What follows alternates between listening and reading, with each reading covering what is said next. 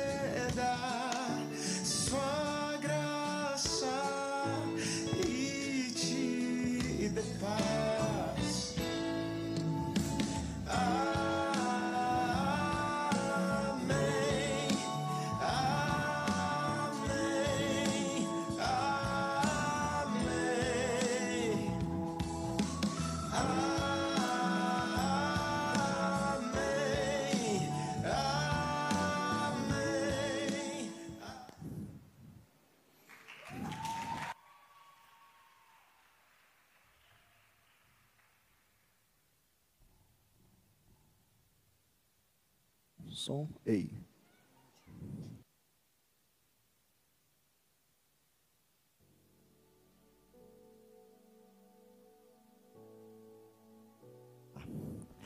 Amém, queridos. Feche os seus olhos onde você está. Vamos orar pelo Diego. Diego é uma ovelha nossa. Estava no hospital. Vamos clamar a Deus pela família, pela saúde dele. Pai, em nome de Jesus, nós te clamamos pela vida do Diego. Que haja cura, que haja poder do alto sobre ele. Nós nos levantamos contra todo mal, contra toda doença, do ataque do inferno. Oramos para Raquel também, que estava passando mal esses dias. Nos levantamos contra todo mal. Se tem alguém aí que você sabe que está passando mal, fala o nome dele aí. Estamos liberando uma palavra de cura nesse momento, em nome de Jesus. Nos levantamos contra igreja, como igreja contra todo mal, toda doença, toda doença forjada no inferno toda dengue, toda dengue hemorrágica, tudo aquilo que está assolando as nossas vidas, nós declaramos derrotados agora em nome de Jesus. E nós guardamos o nosso povo na autoridade do nome de Jesus. Amém e amém. Amém. Glória a Deus. A palavra de Deus para você nessa noite. Palavra forte que Deus ministrou sobre a minha vida uma palavra de de entendimento daquilo que Deus quer fazer e quer falar. O tema da palavra de hoje, coloca para mim. O tema da palavra de hoje é: as portas do inferno não prevalecerão. Está escrito na sua Bíblia esse, esse assunto aí? Tem na sua Bíblia ou não? Amém ou não amém? Tem? As portas do inferno não prevalecerão. Mas o que, que isso significa? O que, que é isso de verdade? O que, que é isso além de um jargão? Além de uma frase bonita para a gente colocar na música lá e ficar vibrando? O que, que de fato isso quer dizer? Abra sua Bíblia aí em Mateus capítulo 16, Evangelho do Senhor Jesus, segundo escreveu Mateus, capítulo 16, verso 13. A partir do verso 13. Está acontecendo algo aqui muito poderoso nessa cena onde Jesus declara essa palavra, onde ele libera essa palavra. Então tem muita coisa acontecendo, a gente precisa entender o que está acontecendo. Diz assim: Indo Jesus para a região de Cesaré de Filipe, perguntou aos seus discípulos: quem os outros dizem que é o filho do homem? E eles responderam: Uns dizem que é João Batista, outros dizem que é Elias, outros dizem que é Jeremias ou um dos profetas. Ao que Jesus perguntou: E vocês? Quem dizes que eu sou? Respondendo Simão Pedro disse: O Senhor é o Cristo, o Filho do Deus vivo. Então Jesus lhe afirmou: Bem-aventurado é você, Simão Barjonas porque não foi carne e sangue que revelaram isso a você, mas meu Pai que está nos céus. Também eu lhe digo que você é Pedro, e sobre esta pedra edificarei a minha igreja, e as portas do inferno não prevalecerão contra ela. E lhe darei as chaves do reino dos céus.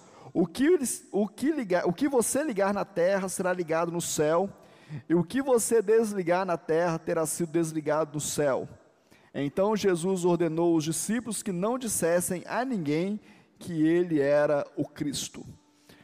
Semana que vem eu vou pregar sobre as chaves do reino. Então eu vou usar esse mesmo texto falar com você sobre as chaves do reino. Eu quero falar com você aquilo que é anterior à chave do reino. Essa conversa é uma conversa de alinhamento que Jesus está tendo com os seus discípulos. Jesus chamou os discípulos para um bate-papo. Vem cá, vamos conversar um negócio aqui, vamos alinhar um negócio aqui. Quem estão dizendo que eu sou? E eles tinham a resposta na ponta da língua. Oh, uns dizem que é João Batista, que é Jeremias, um dos profetas. Estão falando aí do Senhor. Só virou notícia, tá, só está na boca do povo. Cada um diz uma coisa. E aí Jesus foi para o que mais interessava. E vocês, quem dizes que eu sou? Jesus, na verdade, está perguntando para ele o seguinte: vocês já tiveram a revelação de quem eu sou? Vocês já entenderam quem eu sou? Vocês estão andando comigo e vocês já sabem quem eu sou? Eu estava meditando sobre esse texto e me perguntando o quanto eu sei quem é Jesus. O quanto, como igreja, nós sabemos quem é Jesus. O quanto nós não estamos buscando só um profeta, só alguém que resolve os nossos problemas, só alguém que dá uma direção. Há, alguns anos atrás eu preguei uma palavra, o nome dela era Jesus não é o seu GPS. Né? Muitos querem usar Jesus como GPS. Para onde eu vou? Como é que eu chego lá? Eu quero ser rico, como é que eu faço? Quero ter saúde, como é que eu faço? Eu quero ter um casamento bom, como é que eu faço? E aí vem uma receita de bolo, vem uma, uma um, um mapinha, uma vozinha dizendo: próxima direita, próxima direita, 200 metros, vira à direita, aí você vai. Não, porque para ter um bom casamento é por aqui então, para ficar rico é por aqui então. Então eu tenho que ir nesse caminho. Só que Jesus não é isso. Andar com Jesus, não. o que, que os profetas faziam? Os profetas traziam uma palavra de alinhamento, uma palavra de justiça, ou uma palavra de bênção. O que, que, os, o que, que Jeremias fez? Ó oh, Israel, vocês estão andando fora dos caminhos do Senhor, conserta que que o, mesma coisa, que que João Batista fez? Raça de víboras. Vocês estão achando que vocês são tudo raça de víbora. O povo que estava saindo da cidade, indo para o deserto, ouvir ele pregar. Ele falou: vocês são tudo raça de víbora. Esse era o profeta. E muitos estavam enxergando Jesus dessa forma. Jesus era apenas um profeta. Deixa eu te falar, até hoje, até hoje. Aí você fala para mim assim, até hoje lá, né, pastor? Lá em Israel, não, lá com certeza. Mas até hoje aqui. Até hoje dentro das igrejas. Até hoje a gente não. Muitos de nós, tomara que eu esteja errado, mas muitos de nós não temos uma revelação clara de quem é Jesus. Um Jesus relacional. Um Jesus de relacionamento. Um Jesus que morreu na cruz para rasgar o véu de cima a baixo e nos dar livre acesso ao Pai. Ele fala sobre o pai, que ele fala assim: só pode ter sido o pai que te revelou. Você não, você não ia saber isso de você, Pedro. Foi o pai que te revelou. Foi o pai que trouxe essa revelação a você. E o que, que é Jesus conosco? O que, que é Emmanuel? É a certeza de que o Pai está conosco. É a certeza de que nós podemos nos relacionar com o Pai. O homem estava separado de Deus. O homem estava. Deus estava em silêncio há anos, porque o povo tanto testou Deus, tanto provou Deus, e Deus falou: não vou falar mais. O período intertestamentário é um silêncio de Deus. E agora vem João Batista, vem Jesus, João Batista anuncia a vinda de Jesus, agora vem Jesus, e agora Deus começa a falar novamente, com um plano perfeito com uma atitude real. E ele está dizendo: olha, vocês precisam entender, vocês precisam entender quem eu sou. E só Pedro, né, na sua intrepidez, na sua coragem, cheio de Deus ali, falando: Tu és o Cristo, o Filho de Deus. Agora a gente falar um negócio. Eles não tinham ainda o Espírito Santo, como nós temos. Espírito Santo vem muito depois, na festa de Pentecostes. Então eles não têm o que você tem, eles não tinham o que eu tenho. Ali foi uma experiência de Pedro. Pedro teve uma experiência com Deus. Deus encheu a vida dele, revelou para ele por uma experiência. Se você for ver, logo na frente você vai ver Jesus falando para Pedro assim: Aparta-te de mim, Satanás. Era o mesmo Pedro. O que, que isso mostra para mim?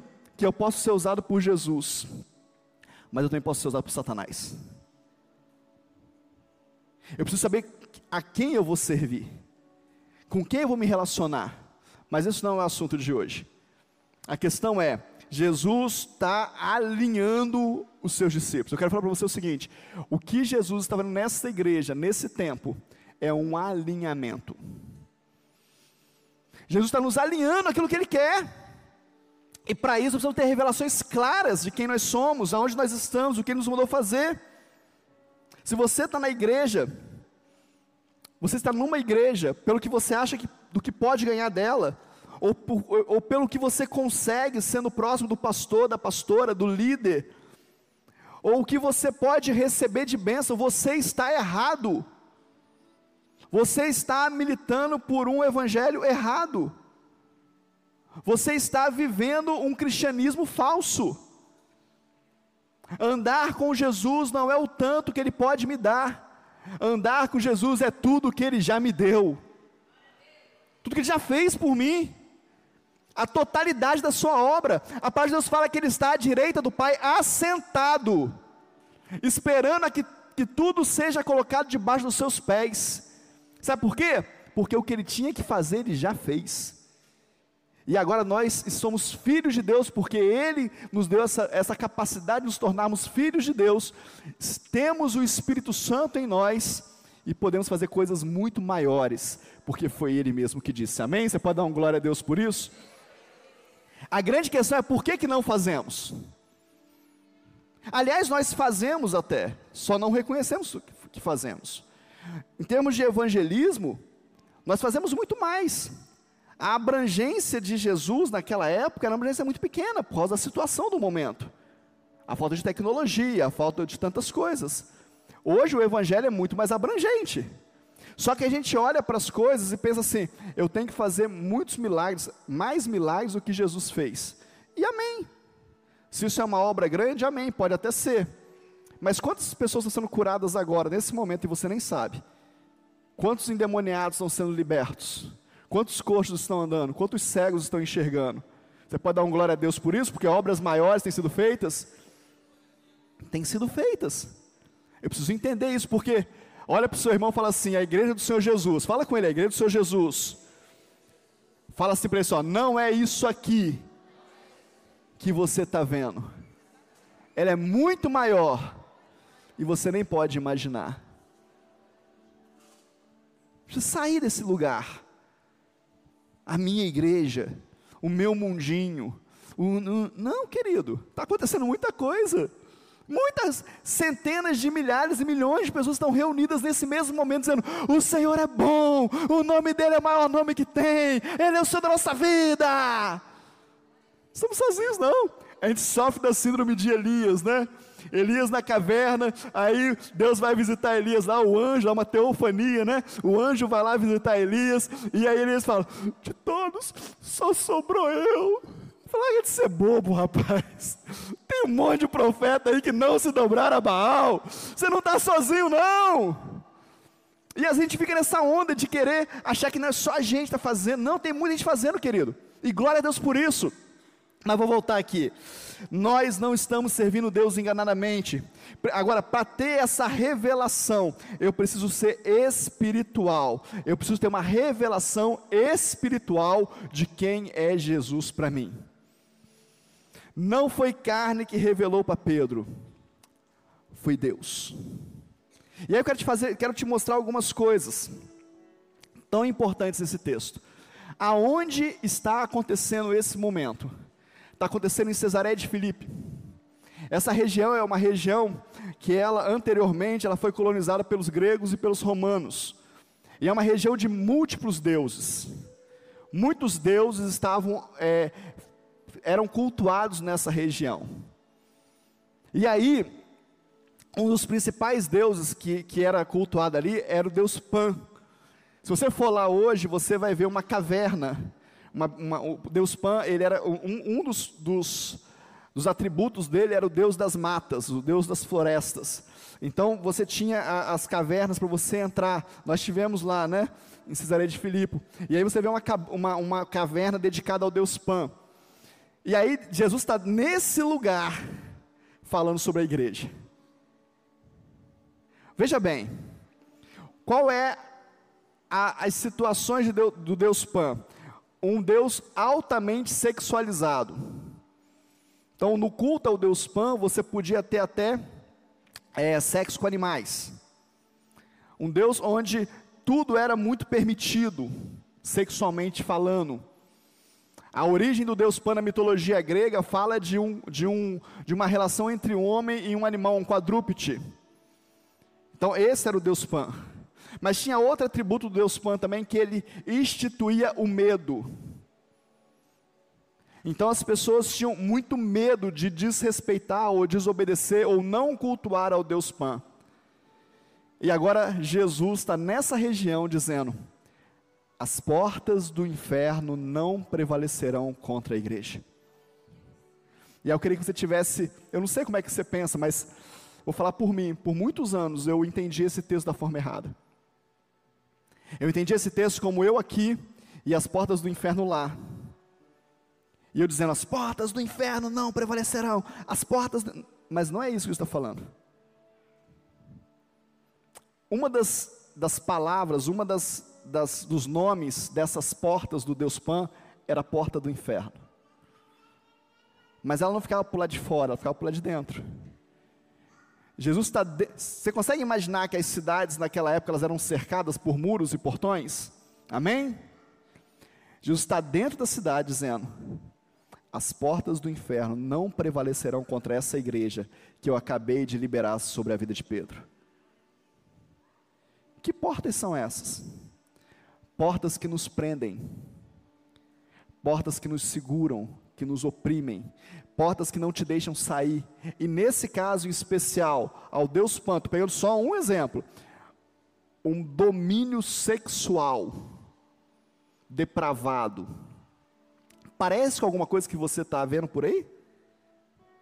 Parece com alguma coisa que a gente tem visto? Homens e mulheres escravos sexualmente? jovens escravos, adolescentes escravos, os adultos querendo escravizar as nossas crianças. Você está vendo alguma coisa? Eu falei que na igreja do domingo passado que você deveria ver o filme O Som da Liberdade. Não sei quantos, quantos foram ver. Glória a Deus. Algumas pessoas. Vai, querido, vai ver. Ouve o seu pastor, vai ver.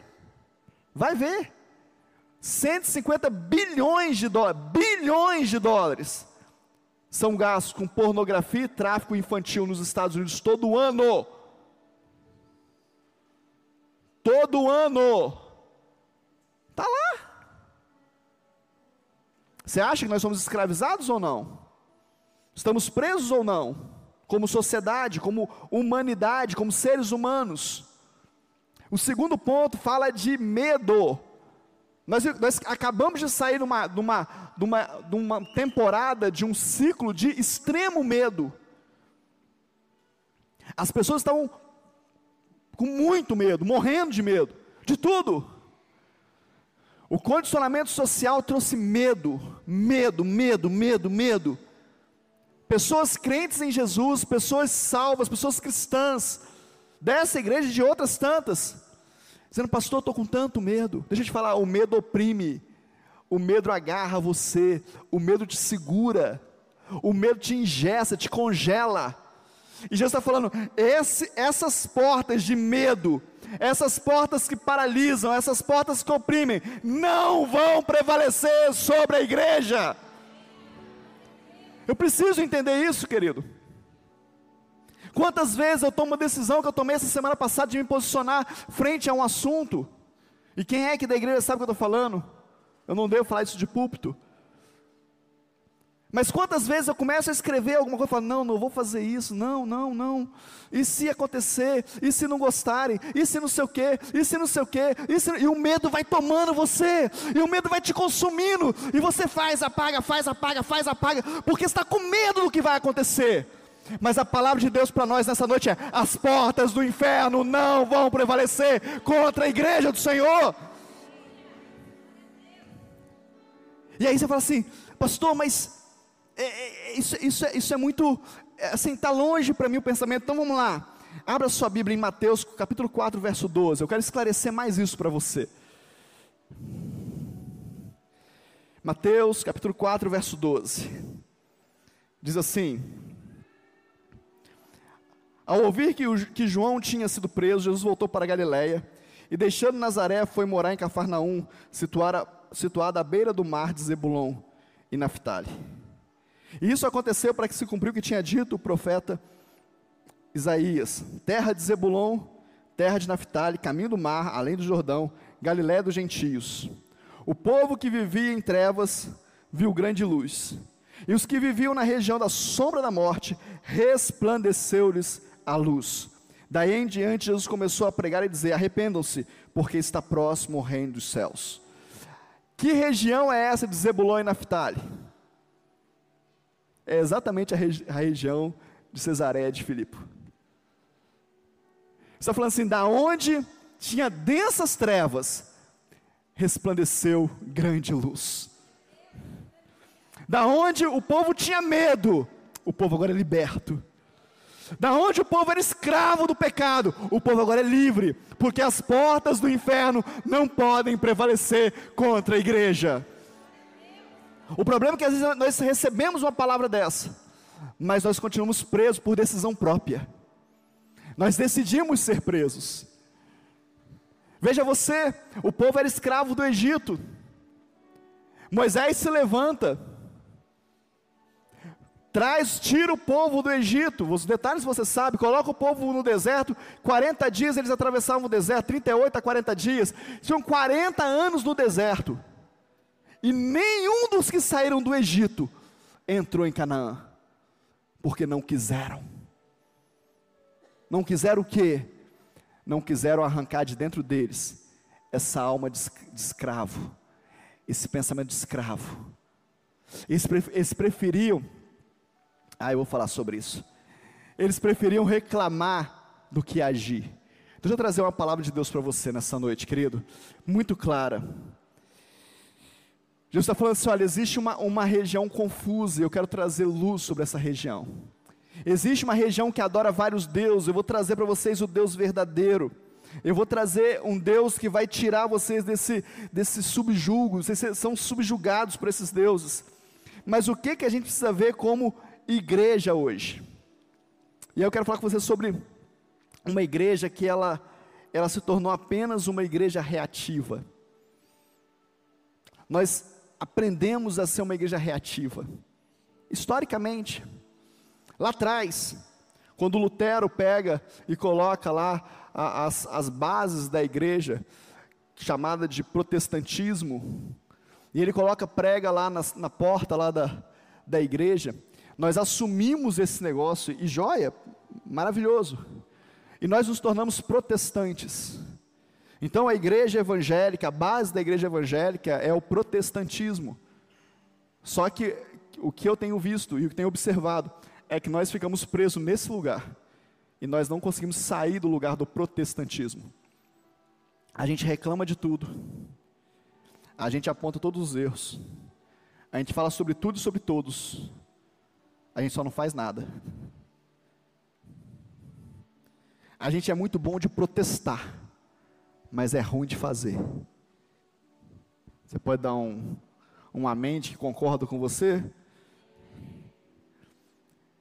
Nós estamos igual ao povo do Egito, o povo no Egito. Cadê as cebolas? Sinto falta das cebolas. Cadê a carne? Sinto falta, não tem água, vamos morrer de sede. A gente é bom de falar. E aí nós vamos reagindo. Não tem um movimento agora contra a igreja e tal. Vamos nos mobilizar. Não, agora tem, vamos nos mobilizar. Ah, está tendo muito mendigo na porta da igreja, vamos nos mobilizar. Ah, tem muita criança, vamos nos mobilizar. A gente está reagindo às situações. Isso não, tem, não é de tudo ruim. Só que nós não podemos ser só uma igreja reativa.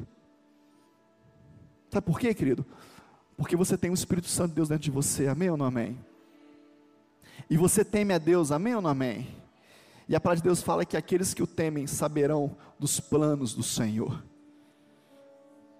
A igreja não pode ser reativa. A igreja tem que ser proativa. A igreja tem que saber o que Deus quer fazer amanhã. O que você quer fazer amanhã, Deus? Aonde você quer que eu vá amanhã, Senhor? O que, que o Senhor quer de mim amanhã? Deus fala, eu quero isso, porque eu sei que eu posso falar com você e você vai fazer, porque você me teme, você me ama mais do que os outros. Eu vou dar para você esse plano. E aí você vai levar um plano para frente. Você vai falar assim: ah, aqui, Winder, eu tenho esse plano. E o Winder vai olhar para minha cara e falar assim: nada a ver, pastor. Não é hora de fazer isso, não está na hora disso. Não tem nada. Mas Deus falou comigo. Mas não é, pastor. Mas Deus me revelou a vontade dele, Winder. Vai chegar uma hora que vai fazer sentido esse plano, porque o Senhor revela os seus planos para aqueles que o temem. Aleluia! Eu quero desafiar você a sair desse lugar da reatividade. Ah, se o pastor me chamar, eu vou. Não! Se apresenta hoje. Ah, se alguém me pedir, eu faço. Não! Ah, se precisar. Ah, que raivinha santa que eu tenho de gente que fala assim comigo. Pastor, se precisar, eu estou à disposição. Eu preciso todo dia, querido. A igreja precisa toda hora. Tem sempre alguém precisando de alguma coisa. Veste seu casaco de trabalho e vem servir. À toa não fica. Eu não sei se você vai servir naquilo que você quer. Aí é outro problema. Aí é outro problema. Mas trabalho tem todo dia. Todo dia vai ter alguém precisando ouvir falar de Jesus. Todo dia vai ter algum família precisando de comida. Todo dia vai ter alguém que perdeu um ente que ele precisa de consolo. Todo dia vai ter um doente no hospital precisando de oração. Todo dia precisa de você. Você está esperando. Se alguém falar alguma coisa, se alguém implorar que você vá, se alguém pedir com muito jeitinho, sai desse lugar da reação. É o pior lugar da igreja. Nós queremos implantar uma igreja que ela é proativa. Ela está pronta para fazer aquilo que Deus quer que faça. Um dos motivos que a gente que nós perdemos a posição de proatividade é o medo. Sabe de onde vem a palavra pânico? Vem do Deus Pan. Causa pânico. Uma das coisas que nos impede de falar assim, conta comigo, pastor, é o medo. Mas tem uma outra coisa que, que nos impede, é a nossa falta de humildade. O que, que o pastor vai achar? Que eu estou à disposição? Que eu estou me oferecendo? Deixa eu te contar um negócio, só para nós aqui, não conta para ninguém. Jesus se ofereceu por você na cruz. Deixa eu te falar, e ele estava pelado, nu, carregando os meus pecados e os seus, e você nem pediu para ele fazer isso, eu nem pedi, mas ele se antecipou, com humildade, e morreu por mim e por você. E sabe o que, ele espera de mim? Ele espera que eu seja como ele, que eu vá crescendo, crescendo, crescendo, até a estatura do varão perfeito. É só isso que ele espera de mim. É só isso que ele espera de você. Ele espera que o seu orgulho seja tão pequeno, tão pequeno, que você não tem problema de alguém achar que você é oferecido demais. Que você está querendo aparecer. Que você não vai saber fazer e a primeira vez vai ser ruim, talvez seja mesmo. Mas você quer fazer a vontade dele porque você ama ele acima de todas as coisas.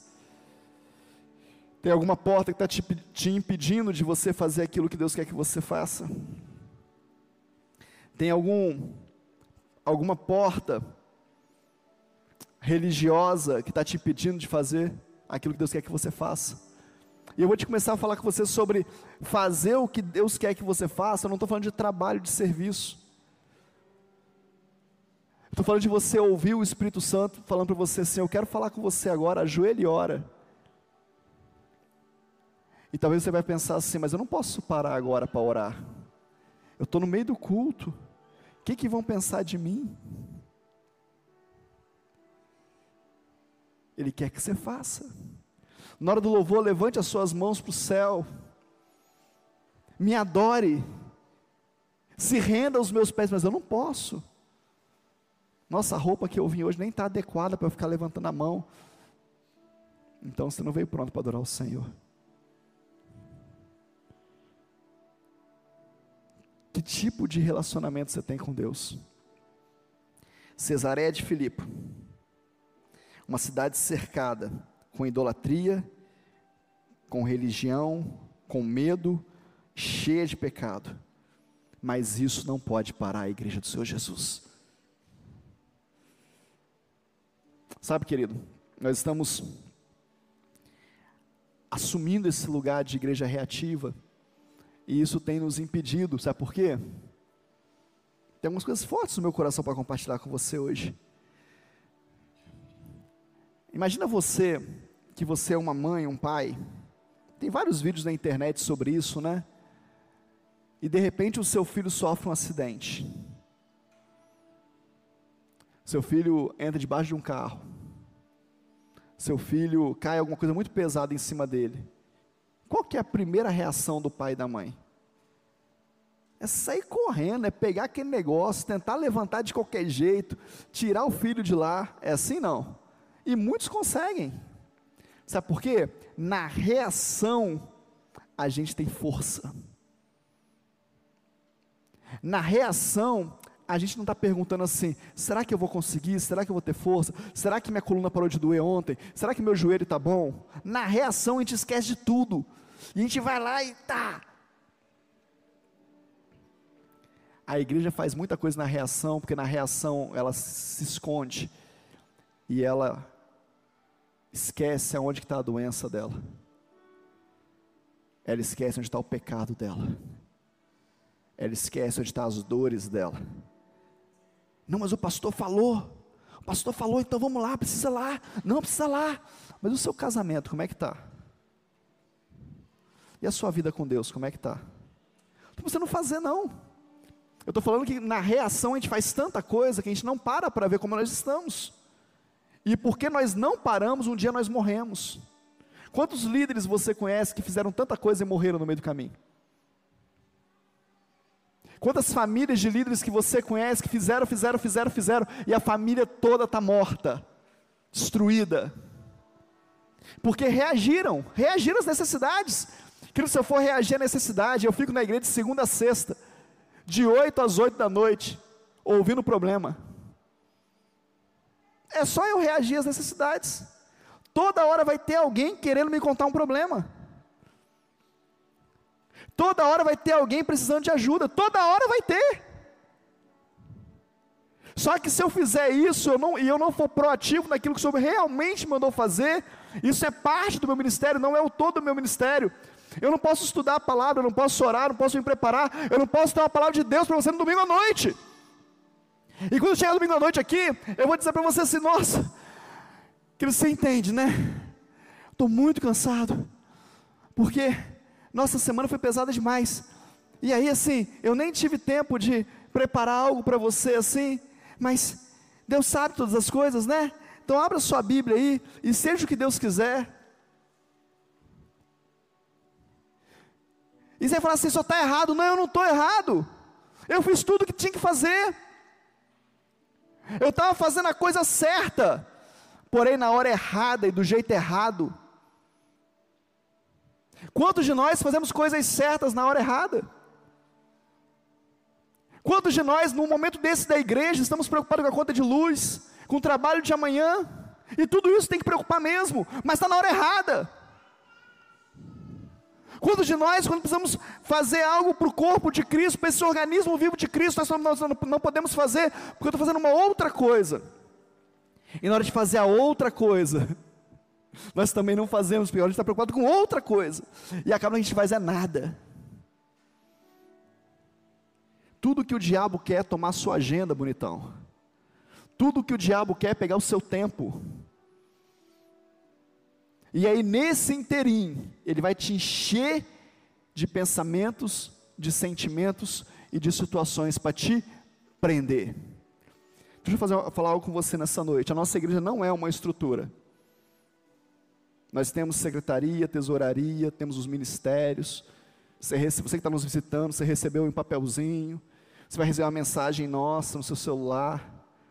Mas nós não somos uma estrutura, nós somos um organismo vivo. Se Jesus mandar parar tudo isso hoje, a gente para tudo.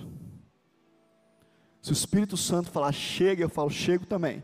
Para mim também chega. Se chega para você, chega para mim também. E pode falar quem quiser falar. Pode espernear quem quiser espernear.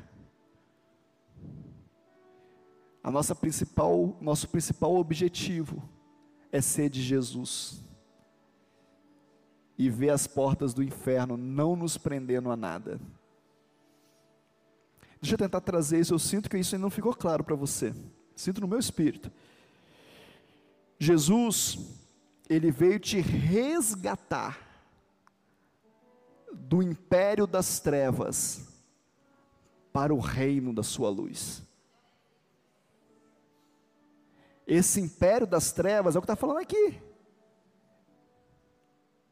É um império. O que é um império? O império é um, um, um sistema de força e governo que tem o domínio sobre as pessoas. Então, o império das trevas.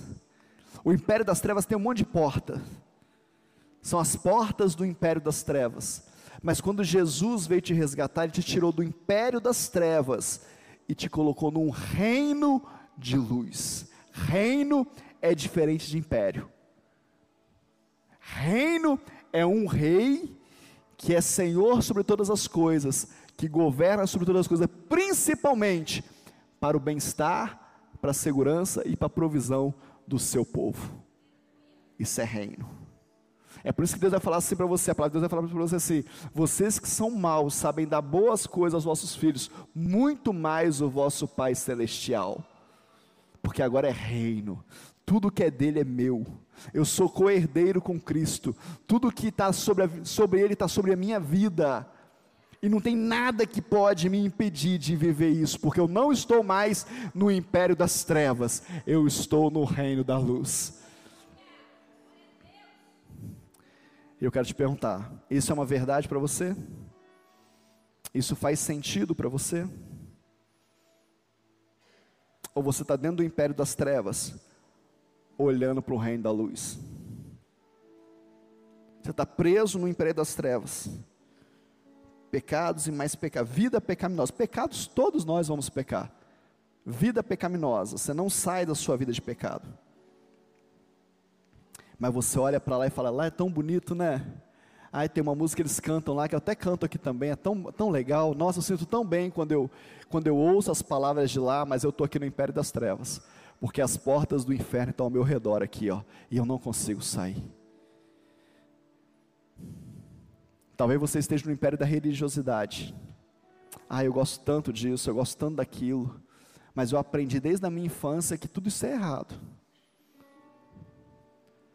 Talvez o seu império de religiosidade seja o império do protestantismo.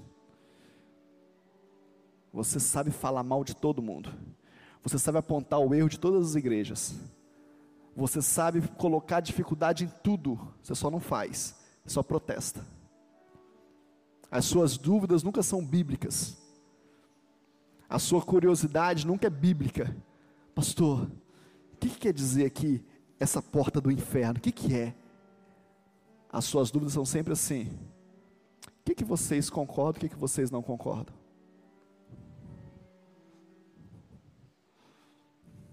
que que é, qual que é a teologia dessa igreja?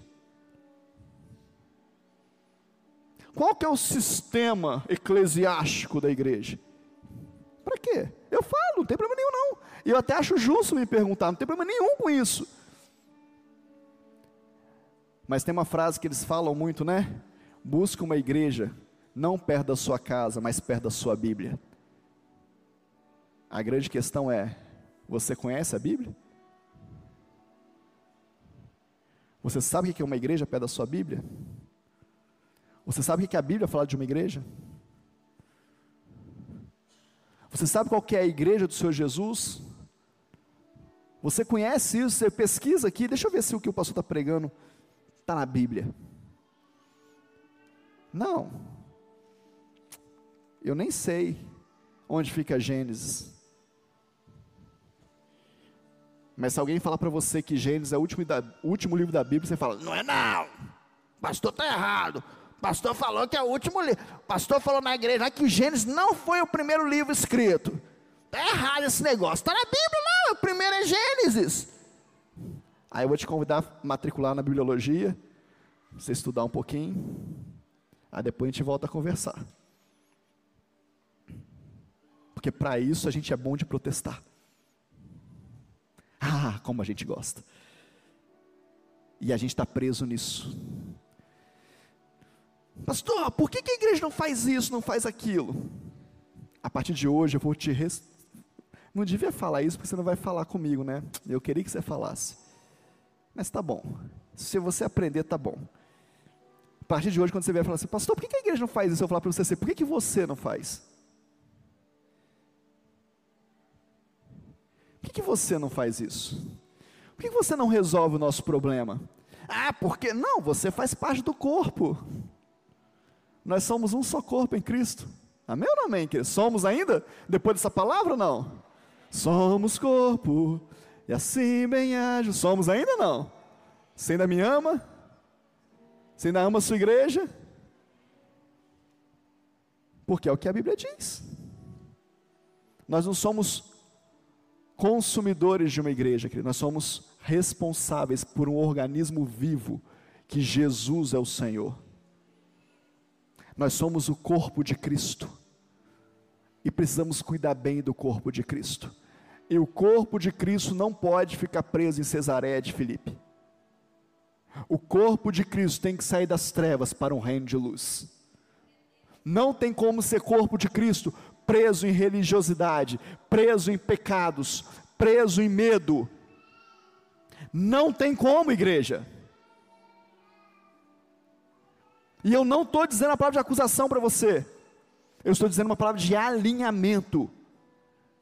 Ah, pastor, mas eu tenho essa dificuldade, então vamos resolver. Eu tenho esse pecado, então vamos resolver ele. Como é que resolve? Primeiro ponto que você precisa saber: sai dos ambientes que estão te, te prendendo, as portas que estão te prendendo, sai desses, desses ambientes. E eu estou falando no meu espírito sobre isso. Se tem coisas que estão te impedindo de servir a Deus, sai dessas coisas. Pastor, mas é a minha família. Aquele que não renunciar a pai e mãe. Foi Jesus que disse: renunciar não é abandonar, renunciar não é deixar de lado. Renunciar é dizer: olha, eu tenho um compromisso com Jesus e eu vou servir a Ele. E gostaria muito que você servisse comigo eu sou filho dele, eu queria que você também fosse. Sai dos ambientes que te levam a pecar e tomar decisões erradas. Segundo ponto, pare de se alimentar de porcaria. Sabe por que, que Cesareia de Filipe era um, era, um, era um ambiente confuso, terrível? Porque eles se alimentavam de porcaria, de alimentos consagrados a deuses. Aí você fala, mas pastor, eu não como nada consagrado a Deus, não. Você acha que os filmes, os programas de televisão, a internet, aquela porcariada toda que você acessa, não, você não acessa, é outra pessoa, que as pessoas acessam, é só, é por ter, não tem nenhum propósito? Ou são mesas de banquetes do inferno, para você encher a barriga, e se arrebentar lá na frente. Terceiro ponto, faça como um profeta. Peça para o anjo descer um atenais do céu e tocar os seus lábios, porque nessa noite você entendeu que você tem lábios impuros. Com todo o temor, você fala: Senhor, manda o anjo do céu e tocar meus lábios. Porque os meus lábios são lábios impuros. Eu falo demais. Eu aponto demais. Eu critico demais. Deixa eu te falar, querido. O povo de Deus, o povo de Deus, que Deus mandou um monte de praga, que Deus matou Faraó e seu exército por conta deles, por amor a eles, o povo de Deus não entrou em Canaã, porque falava demais. Presta atenção, não é o outro povo, não, não é o inimigo, não, o povo de Deus. Não adianta ser povo de Deus e não ter uma postura de povo de Deus.